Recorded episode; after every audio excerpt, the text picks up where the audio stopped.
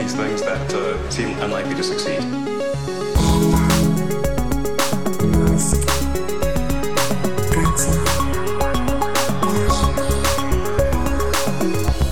Bienvenidos a un nuevo episodio de Elon, señor Matías. ¿Qué tal está usted?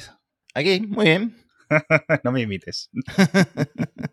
Vamos a hacer un repaso rápido porque, por ejemplo, obviamente la, la- la acción de Tesla, hemos, apuntamos en el guion, se acerca a los 2.000 dólares. en estos dos días ya la ha superado, ahí está la cosa loquísima. Ya están los que apuestan a fuerte por, por el valor de la acción hasta preguntándose. Yo he visto muchos inversores muy fuertes preguntándose, ostras, tú, asumen que va a haber corrección, Sí. pero ya están teniendo miedo de, de qué posible corrección. No, por, no porque les vaya a afectar o vayan a acabar perdiendo si compraron a 300 o lo que sea, sino porque han ido a lo mejor aumentando sus posiciones, comprando a 1700 o lo que sea, y digan, ostras tú, a ver cómo, cómo llega esto, ¿no? Porque dicen, llega un momento en que da... La situación yo creo que es de vértigo. Nadie sabe muy bien qué es lo que está pasando. Ciertamente hay un montón de rabia entre los que apuestan en corto, pero... y sigue siendo muy en corto, y va a seguir cada vez aumentando más, porque cuanto más gente compre una acción que está subiendo tanto, tienen que hacer apuestas en, en lo que comentamos, ¿no? Tienen que hacer la apuesta contraria un poco para protegerse, pero bueno, Hmm. esto a nivel de Tesla. Que ahora comentaré una teoría de la conspiración súper guay que, que ha habido. Creo que no sé si la has visto por Twitter. No. Pero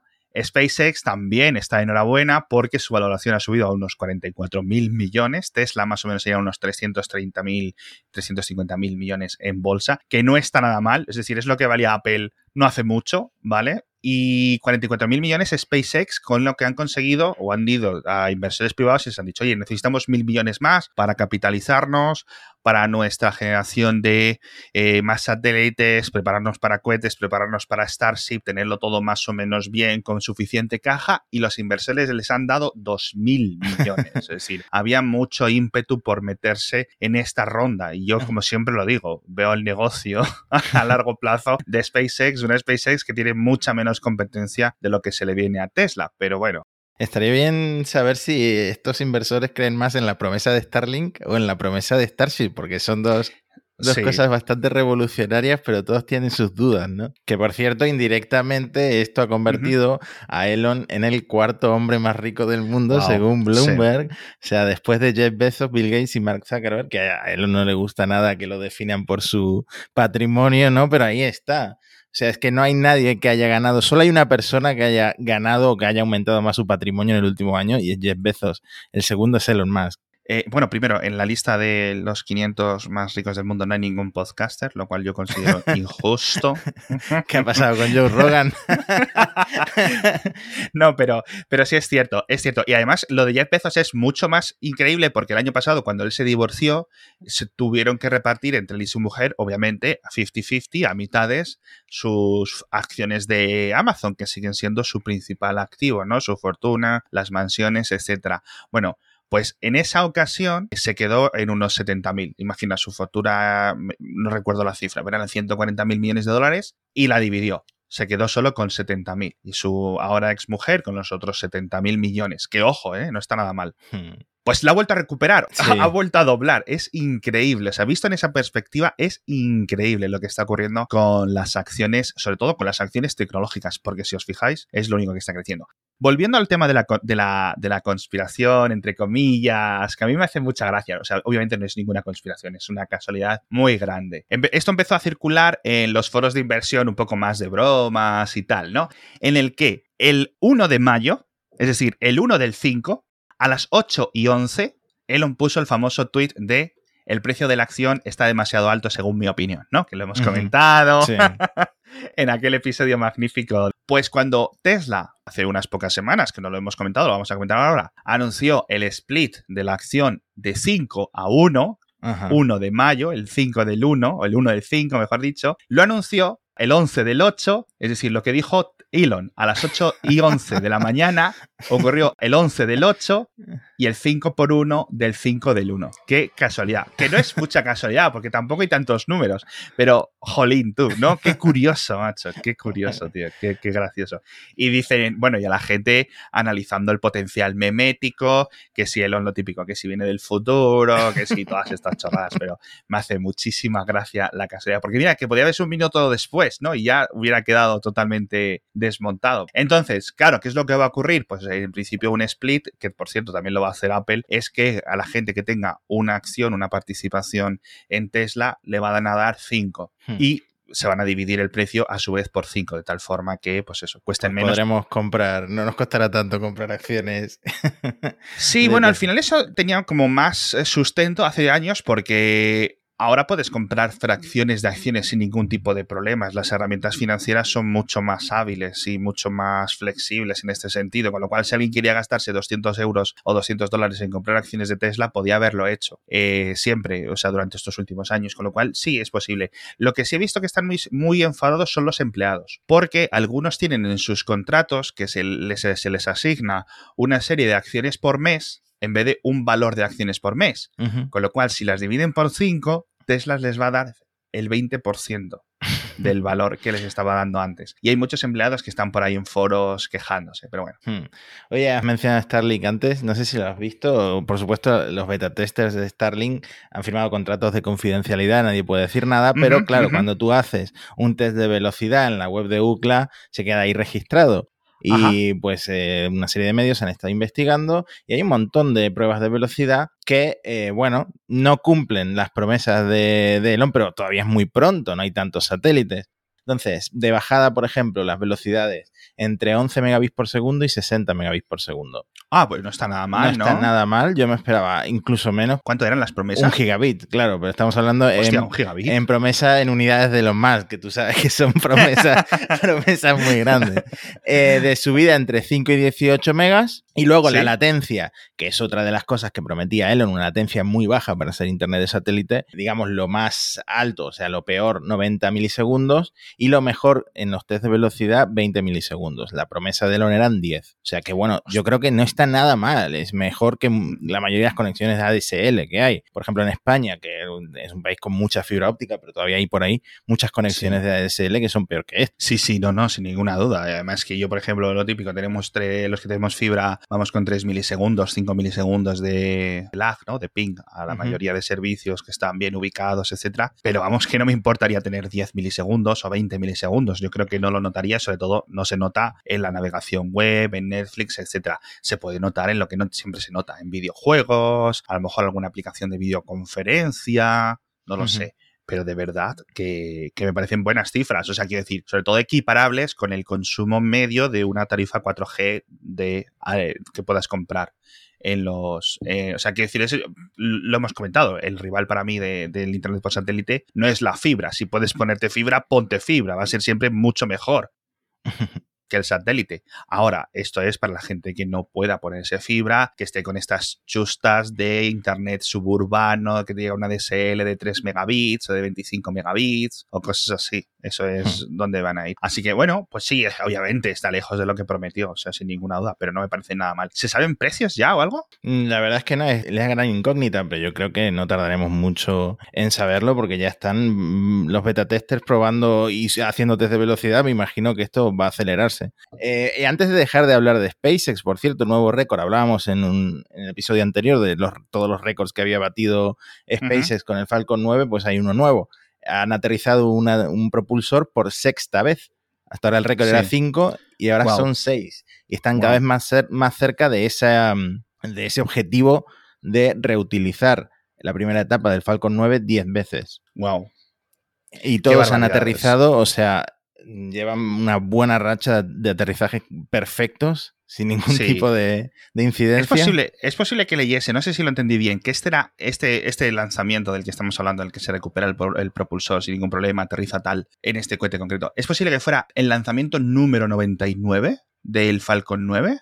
Eh, sí, exactamente, fue el lanzamiento número 99, así que no sé si harán algo especial para el número 100, pero será el siguiente. Joder, madre mía. Este cohete que lo hemos visto nacer, lo hemos visto dar sus primeros vuelos. y ya llevan 100, madre mía, qué locura, qué locura. Pero vamos, es lo que demuestra que la industria está acelerándose. Tú ves las estadísticas de lanzamiento, hubo un parón, hubo un bajo en los últimos años y es que ahora están lanzándose, vamos. Hmm. Lo más increíble, yo que tengo el, el algoritmo de, de, YouTube muy entrenado para que me muestre vídeos de SpaceX, eh, son todas estas recopilaciones de, de, Falcon 9 estrellándose en el mar, en, lanzamientos fallidos, etcétera, y fíjate lo rápido que ha aprendido SpaceX de sus errores, que llevan esta racha increíble, ¿no? Qué locura, qué locura. Pues hemos prometido salseo durante los últimos episodios y se nos está acumulando aquí un poco, entonces no sé si quieres hablar de salseo, porque por ejemplo podemos hablar de la, de la famoso, del famoso vídeo de Vicesat, de mi youtuber favorito, o podemos saltar a Neuralink, ¿por dónde quieres seguir? Eh, vamos con Neuralink y luego pasamos al salseo y lo damos como, como traca final. ya verás cómo se nos come el tiempo otra vez y nos tenemos que dejar para el siguiente episodio. La promesa que nunca llega, ¿no? Un poco Elon. De todas formas, Neuralink yo creo que vamos a tener que hacer un episodio especial porque eh, hay un evento prometido el día 28 de agosto en el que más ya está prometiendo cosas. Dice que vamos a ver a las neuronas comunicándose, a esta sinapsis en tiempo real. O sea que ya prometen, eh, prometen meternos ya en el cerebro humano. Nada de ratas, no sé si han estado haciendo ensayos, no sé qué tipo de cosas van a presentar, pero bueno, promesas. ¿Pero ha dicho, ha dicho neuronas humanas? Neuronas humanas, entiendo yo. Porque las pruebas Neuralink, en principio, las pruebas Neuralink la, esperaba empezarlas el año pasado, si no recuerdo mal. Eh, recuerdo cuando lo explicaste la primera vez, por ejemplo, hablamos de las ratas USB, que les habían puesto un USB para conectado al cerebro, que era como super cyberpunk pero con humanos hablábamos de no invasivo, con lo cual a lo mejor están viendo la sinapsis desde fuera del cerebro, es decir, sin meterte ningún pincho dentro a nadie, no lo sé, vamos. Porque también recuerdas que hablamos de monos, de que tenían que hacer un paso intermedio con monos o algo así, es que no me acuerdo. Pero bueno, en fin, a ver el 28 que nos cuentan, yo no lo sé, me sorprendería mucho, pero sería súper guay poder ver algo, ¿no? Si alguien quiere que le pinchen en el cerebro y le lean las cosas, pues perfecto por él. Eh, sobre Neuralink, eh, una serie de tweets que ha ido dejando Elon, por un lado parece que están buscando talento, pero talento serio. Elon dice que, que quiere lo mejor de la industria en la ingeniería eléctrica, electrónica, mecánica y de software, porque ya sabemos que al final esto no necesita solo neurocientíficos, también necesita alguien que mm, programe y que diseñe este robot que tiene que hacer esa cirugía tan precisa de, los hilos estos que quieren ponernos en el cerebro, expertos en, sellado, en procesamiento de señales, en carga inductiva, en administración de energía y sobre todo en producción de, de alto volumen, porque al final Neuralink lo que quiere es que esto sea una cosa que esté, supongo, que en hospitales de todo el mundo, este robot que quiere cosernos cables en el cerebro, no sé, no sé qué es lo que, lo que están eh, planeando exactamente, pero desde luego están buscando talento, supongo que bien pagado. Así que nada, si tenemos algún interesado en, unirse a Neuralink, ya si eres un experto en carga inductiva dentro de cerebros humanos, ya sabes dónde no tienes que ir a trabajar. Eh, luego, en cuanto a promesas, mm, ya hizo unas cuantas en el podcast de Joe Rogan, pero es que en Twitter ha seguido prometiendo cosas. Eh, por ejemplo, que, gente con eh, problemas de movilidad, incluso aunque tengan eh, seccionada totalmente la médula espinal, van a poder recuperar el movimiento, pues conectando, haciendo una derivación neuronal desde la corteza motora a unos microcontroladores en los músculos. Eh, eso por un lado, luego tratar em, los mecanismos cerebrales que causan trastornos como la epilepsia o incluso la depresión, luego suprimir los disparos neuronales que causan los trastornos obsesivo-compulsivos. Ostras. Incluso cosas ya eh, apartándonos un poco de los trastornos y las enfermedades, cosas como liberar hormonas como la oxitocina, la serotonina, o sea, básicamente sentirte bien bajo demanda, ¿no? Cualquier suscripción. Incluso le preguntan eh, si es posible, mm, si va a ser posible escuchar música sin auriculares con un, lazo de Neuralink. Dice que sí. O sea, que te, que te envíe la música directamente a las neuronas. Sí, eso ya yo creo que no se lo creen ni los neurólogos porque no ven la forma de hacerlo, pero bueno. No lo sé. Hombre, eso podría estar guay porque puedes, o sea, quiero decir, mover los músculos de alguien que haya, haya perdido la movilidad, que se haya quedado tetrapléjico, parapléjico, eso sería. Bueno, o sea, todas estas promesas son increíbles y ojalá lleguen, si no el año que viene, que obviamente esto es imposible, si dentro de 20 años, porque recordemos, Neuralink es una cosa para 20 años. O sea, es posible que Elon llegue antes a Marte con las Starships estas que somos tan escépticos y tal, pero bueno, oye. Que decir, las, estamos viendo como están construyéndose. No es algo que, que podamos dudar mucho. Podemos dudar la viabilidad o que lo de un millón de marcianos, esas cosas, pero Neuralink es algo, jolín, obviamente, y no son las únicas empresas, ¿no? De hecho, eh, estuvimos comentando, digamos, eh, los rivales que tienen en el sector, un montón de empresas potentes, por cierto, aquí en Europa, en este sentido. Pero claro, estás hablando de que si puedes escuchar música sin cascos, básicamente lo que has curado es la sordera. es verdad. Obviamente, si me puedes hacer streaming de cualquier cosa al cerebro, has curado la sordera. Mm. Y, si lo has curado, pues también curar la ceguera, un montón de eh, faltas de sentidos. Y luego lo de las enfermedades mentales sí me parece súper curioso y sí que podría ser una gran revolución, obviamente. Ostras, tú, es que eso es la última frontera, porque claro, los psiquiatras y un montón de expertos en el cerebro, etcétera, pues tienen los hmm. límites que tienen con terapias eh, químicas, en algunos casos alguna terapia física, cosas así. Pero ostras, hay mucho potencial, pero jolín, también mucho escepticismo. Es que el problema de base yo creo que es que el cerebro no se conoce muy bien. Sí, Hay mucho misterio alrededor del cerebro. Entonces, hay muchas empresas que están intentando hacer cosas en el cerebro y empresas, incluso instituciones eh, financiadas por los gobiernos en Europa, en Estados Unidos, pero eh, no se conoce tan bien el cerebro. Entonces, quizá eh, no es que Neuralink sea una compañía revolucionaria, no está inventando nada nuevo, salvo quizá esta, este robot que promete eh, esta mm, instalación no invasiva de eh, hilos en el cerebro. Pero por lo demás, Neuralink pues cuenta con las mismas limitaciones que otras empresas y otras entidades, que es que no se conoce también el cerebro como para llegar a escuchar música o cosas así. Claro. Porque recuérdanos un poco, sobre todo los oyentes, aunque a mí también, o sea, cómo es el, funcionamiento básico de una máquina de Neuralink cuando esto hipotéticamente esté creado o máquinas de la competencia. ¿Esto cómo iba a funcionar? Básicamente microhilos que cada hilo controla o lee un determinado número de neuronas o cómo era? Sí, microhilos con decenas de electrodos eh, en zonas concretas del cerebro. Mm, en el futuro me imagino que quieren cubrirte el cerebro entero de, de hilos, pero en el principio no serán tantos. Y luego te perforan el cráneo por detrás de la oreja y te ponen un chip que se comunica mediante, entiendo que Bluetooth, o no sé si Wi-Fi a un teléfono y en un teléfono pues ya tendrías la aplicación para lo que sea que la, aplicación que sea que estés usando, ¿no? Ya hablamos de aplicaciones para el cerebro, o sea, ya es ciencia ficción totalmente. Total, total. O sea, bueno, ojalá lleguemos a eso y ojalá sobre todo verlo. ¿Te acuerdas cuando la gente decía, es que los móviles, cuando vas hablando por el móvil por la calle, la gente se va a pensar que estás loca porque no saben si estás hablando sola o estás hablando por el móvil? Pues imagínate esto dentro de 40 años, cuando la gente tenga este tipo de conexiones, que te va a ver sentado en el sofá mirando a la pared, pero tú a lo mejor estás en Narnia. ¿Sabes a lo que me refiero? Sí. O sea, eso va a ser un cambio social muy potente, tío. Muy potente. Porque si tienes un casco de realidad virtual y estás sentado en el sofá, pues más o menos la gente ya puede saber, ¿no? no te molesto. Pero si te ven ahí quieto, no sabes si estás dormido, estás muerto, estás pasándotelo pipa, ¿no? Y al final, eh, teniendo en cuenta la experiencia de 2020, pinta que vamos a estar todos encerrados en nuestra casa, viviendo en realidades virtuales paralelas. Sí. Madre mía.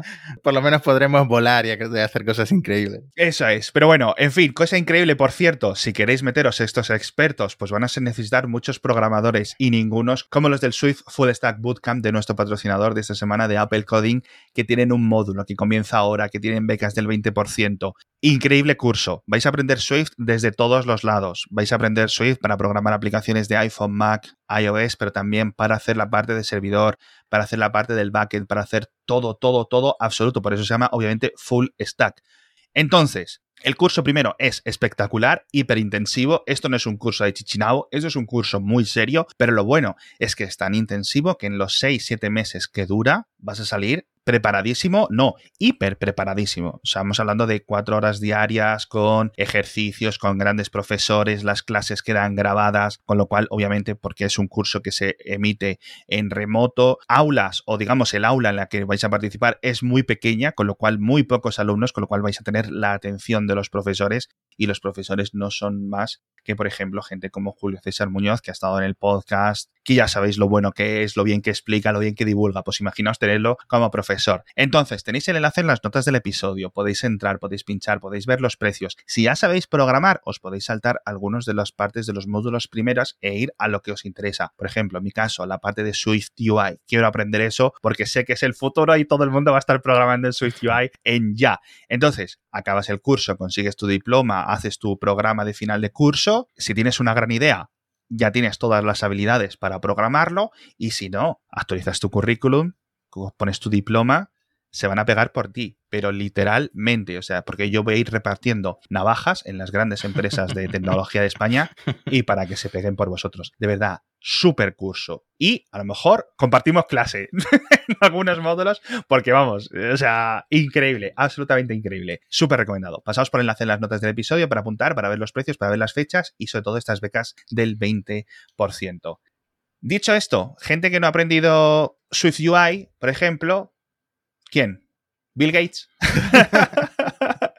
Bueno, Bill Gates y han vuelto a tener este enfrentamiento. Bueno, yo creo que viene ya de lejos, ¿no? Dice Elon, decía Elon en Twitter que, que se decepcionó, que le decepcionó mucho conocer a, Bill Gates porque indirectamente daba a entender que es, más tonto de lo que él pensaba, pero claro. no, claro, es que, de verdad, es que de verdad. Bill Gates está dando muchas, eh, varias entrevistas con todo esto del COVID, que ya sabemos que por alguna razón se ha convertido en el, en el blanco de todas las conspiraciones, de las teorías de la conspiración sobre, sobre el COVID, el 5G y los microchips que supuestamente nos quiere inyectar con la vacuna de, del coronavirus. Y bueno, le preguntan, por supuesto, por, por Elon Musk y por estos comentarios que, ha ido haciendo Elon, y dice que el, posicionamiento de Elon es mantener un alto nivel de comentarios escandalosos. que Ostras, en cierto sentido tiene razón. Este podcast no se llama Bill. por un motivo, y es que Bill, aunque hace muchas cosas buenas y gasta muchísimo dinero y está ayudando netamente al mundo, que es cierto lo está haciendo, hay otro señor que dice, dice que está ayudando netamente al mundo con coches eléctricos y con viajes a Marte y no sé qué, pero de momento lo único que está haciendo son túneles. Entonces, pero claro, es más divertido hablar de Elon que hablar de Bill Gates, pero ciertamente, tío, o sea, el, posicionamiento es totalmente y diametralmente opuesto a lo que están haciendo uno y el otro. Bueno, Gates que se compró el Porsche Taycan dice que Elon, ah, es verdad. que Elon no está muy involucrado en el tema de las vacunas, no como él, que ha financiado varias a través de su fundación, ¿no? Que lo único que ha hecho ha sido un gran coche eléctrico, ¿no? Y que sus cohetes funcionan funcionan muy bien. Eh, así que nada, se le permite decir cosas, pero Bill Gates dice, espero que no confunda áreas en las que no está involucrado demasiado, claro. Claro, al final es lo de siempre, tío. Es que hay que tener en cuenta que esa racha de, de, Elon con todo lo de la hidroxicloroquina, con todo lo del COVID es una exageración, lo del confinamiento es una exageración, pues mm, ha hecho más daño de, que favores, sobre todo en Estados Unidos, ¿no? Donde la gente ya no quiere ni ponerse la mascarilla. La reputación de Elon ha quedado muy dañada por esto. Entre un demográfico de la población que antes le consideraba alguien un poco más, ¿no? Hmm. El billonario guay. ¿Sabes? Pues ahora ya no es el billonario guay para un montón más de personas. Eh, encima le dio por apoyar la candidatura presidencial de Kanye West, o sea, no comments, no comments, porque eso fue una ida de la olla completa de Kanye West, que hasta la propia Kim Kardashian salió a, a decir que no estaba pasando por un buen momento. Sí. es que son tal para cual, ¿eh? Porque mira que yo tengo una especie de voto de silencio con Kanye West, porque me, pongo de los nervios con cada vez que dice alguna tontería, que si va a comprar TikTok, que si se va a presentar. Es decir, eh, no darle atención, no darle atención, ¿vale? Lo contrario que dedicarle un podcast. Pero tengo que reconocer que son tal para cual. Elon y Kanye. Y tal para cual, tío. Son como dos hermanos de diferente madre. Además, hubo un montón de gente, claro, dice, tienen que estar la, bueno, las parejas de sendos tíos. Claro, por favor, ¿puedes dejar de usar Twitter para decir tonterías? es que precisamente eso fue lo que ocurrió, porque eh, mientras pasaba lo de Kim Kardashian con Kanye West, Grimes pidió públicamente a Elon en Twitter que apagara el teléfono o la llamara porque eh, se estaba poniendo nerviosa, no podía soportar, dice, tanto odio. Porque Elon llevaba una semana de tuitear tonterías y en ese momento había tuiteado algo de, los pronombres y de la estupidez que ah, es el, uso que se le da actualmente a los pronombres por el tema de asumir el género y claro, eh, Grimes es diametralmente opuesta a, la ideología de Elon en este sentido. Así que le dijo por Twitter públicamente, por favor, para. Luego borró todos los tweets, pero hay capturas por todos lados. Qué locura, de verdad. Y fíjate que se nos ha pasado ya tiempo hablando de, lo del salseo, etcétera, porque esto ya es de hace eh, tres o cuatro semanitas. Pero, jolines, es que vaya momentazos, de verdad. Vaya, vaya, vaya cuatro meses seguidos. Por cierto, hablando de Twitter, eh, dejó de seguir a su hermano, dejó de seguir a Kimball ¿Ah, sí? Y yo pensaba que era lo típico, que como cuando deja de seguir a Grimes porque se le va el dedo o lo que sea, y un día después la vuelve a seguir, y hace ya como 13 días de un follow. y no vuelve, tío. Y están ahí todas las herramientas, y yo sé que un montón de periodistas y un montón de analistas están mirando si vuelve el follow y revisando las actualizaciones de la de Twitter de Kimball, que la cambia de vez en cuando, para ver si quita que está en la junta de directores de Tesla o algo así, ¿sabes? Porque sigue ahí, claro. Ostras, entonces, si alguien tan activo en Twitter como es el propio Elon, que de repente deje de seguir a su hermano y no vuelva a seguirlo al rato, ¡eh! Problemas, ¿eh? Problemas. La típica discusión de verano familiar ahí, después de comer con el café. Pues tú eres un cabrón, pues no sé qué, ¿sabes? Lo que pasa en todas las familias, pero es que al final este podcast cada vez es más sálvame, en cierto sentido. No sé si deberíamos hacer eh, episodios más temáticos. Mira, esto se lo podemos preguntar a los oyentes, a ver qué os parece. ¿Hacemos episodios temáticos del salseo? O metemos secciones de salseo. Porque yo no sé cuál es la mejor solución. ¿Tú qué piensas, Matías? Es que se nos está, no sé, yo creo que sección daría para sección porque se nos están acumulando. O sea, tenemos Sí. lo de Johnny Depp desafiándolo a pelear en una jaula. Eh, ¿Cómo? Espera, ¿qué? que eso lo llegamos a mencionar en algún episodio, pero es que no teníamos tiempo de, de comentarlo. No, pero eso, ¿cómo fue eso? Pues ¿Johnny Depp? No, fue al revés, fue al revés, ahora que me acuerdo. Fue Elon en la entrevista con el New York Times desafiando a Johnny Depp a pelear en una jaula por todo esto del, por todo esto del juicio, que, con Amber Heard, etcétera. Y luego Mickey Rourke, que se metió, quién sabe por qué, y los desafió a todos a una pelea puños desnudos por 200 mil dólares. O sea, mm, básicamente diciéndole a Elon, métete con alguien de tu tamaño, claro, porque Elon es bastante grande y le saca varias cabezas a Johnny Depp, ¿no? Pero eh, eh, cuando dice jaula se refieren a, en plan lo del MMA, esto que es el, el- el octágono y tal, o una... No sé, una, se ve que ah, es algo muy masculino como para que nosotros dos lo entendamos, ¿no? Es una cosa de, de testosterona seguramente. Luego incluso tuvo un encontronazo con Evo Morales. O sea, tenemos, tenemos Ah, aquí- eso sí lo vi, es verdad. Sí, es que yo creo que tiene más sentido. A ver lo- los oyentes que dicen, pero lo de, lo de meter una sección al final con ¿qué, qué, ¿dónde le ha liado hoy? Y podemos contratar a, a García, que es el que nos hizo la, la intro y la salida del podcast, etcétera, que nos haga una musiquilla para cambiar a esa, a esa sección y comentar. Tienes que contarme lo de Evo porque yo lo recuerdo y fue magnífico, o sea, magnífico, o sea, ya era de película totalmente. de repente no sé qué le dio con los tweets eh, en contra del socialismo, en contra de- del marxismo. Fue más o menos por la misma época en la que, se, en la que dejó de seguir a The Onion, porque The Onion hizo un chiste sobre eh, los CEO de la nación acuerdan seguir jodiendo a los estadounidenses. Y, y Elon, que es muy fan de The Onion, pues ese día dejó de seguirlo. Entonces empezó a publicar memes. Le, le preguntan por el litio y por el golpe de Estado, entre comillas, que hubo en Bolivia. Y Elon dice, de esto es verdad, porque hay capturas, todo tipo de capturas. Dice, comenta, daremos un golpe de Estado a quien queramos, asúmelo. O sea, se le fue, se le fue completamente la olla en ese momento. Y Evo Morales se lo tomó como una confirmación de que Estados Unidos había organizado el golpe para hacerse con el litio de Bolivia y echarlo del gobierno, que ahora él está exiliado en Argentina. Entonces luego Elon tuvo que aclarar que era toda una broma y que Tesla en cualquier caso obtiene el litio de Australia. Wow. Hmm. Wow. Así que es que, como poco, es una gran meada fuera de tiesto. Como poco. Porque no necesitas darle alas. O sea, ahora mismo me preguntas a mí, no tengo ni idea de la situación geopolítica de, Bolivia, ¿vale? Yo sé que antes estaba Evo, ahora no está Evo, ha habido un problema, pero está tan lejos de, mis, de, las cosas en las que yo me puedo enterar en el día a día. Pero obviamente que el, que es ahora la cuarta persona más rica del mundo, que tiene tanta influencia, que se supone, ¿no? Que ya sabemos que el litio, el cobalto, no sé qué, no sé cuánto, son metales y sales por las que se persigue, ¿no? Y, se, y hay tantos intereses económicos que diga invadiremos o daremos un golpe de Estado en el país que, nos gust que, no- que nosotros queramos, como poco es una gran meada fuera de tiesto. Pero él sabrá, de nuevo. Ahí fue cuando el pro- le fue la de. En esa tanda de tweets, ¿no? Cuando Grimes le dijo, por favor, tío, apaga el puto móvil, ¿no? Sí, fue todo. eh, O si no fue el mismo día, fue un par de días, fue una semana fatídica. Lo cierto es que teníamos todo apuntado para comentarlo, pero es que se nos acababa el tiempo. Y yo creo que se nos está volviendo a acabar. Has mencionado lo de Vicesat y al final no sé si vamos a tener. Si quieres, lo, lo resumimos. No, no. Tenemos que dejar a los oyentes que un poco con la miel en la boca. Pero vamos, eh, entrad a ver la reseña. Buscáis, si no seguís a Vicesat, que es raro, eh, porque creo que además se ha superado ya los 2 millones de suscriptores. eh, como podcaster, nosotros le ganamos de goleada, porque él no tiene podcast principalmente, pero como youtuber es de mis favoritos y de verdad que me gustan mucho sus vídeos, la forma en que explica. Entrad a verlo, entrad a ver su reseña del Model 3. Hmm. porque dio mucho, mucho que hablar y lo comentaremos ya en el próximo episodio. Hablaremos del roadster, hablaremos de un montón de cositas que nos hemos dejado porque se nos ha acabado el tiempo. Bueno, pues nada, después de esto veis el vídeo y ya por lo menos nos quedáis, como dice Alex, con, el, con la miel en los labios. Así que nada, hasta aquí hemos llegado y muchas gracias a la Apple Coding Academy por patrocinar el episodio y prometemos volver a hablar de todos esos temas que se han quedado pendientes y si queréis más salseo, porque hay salseo para rato.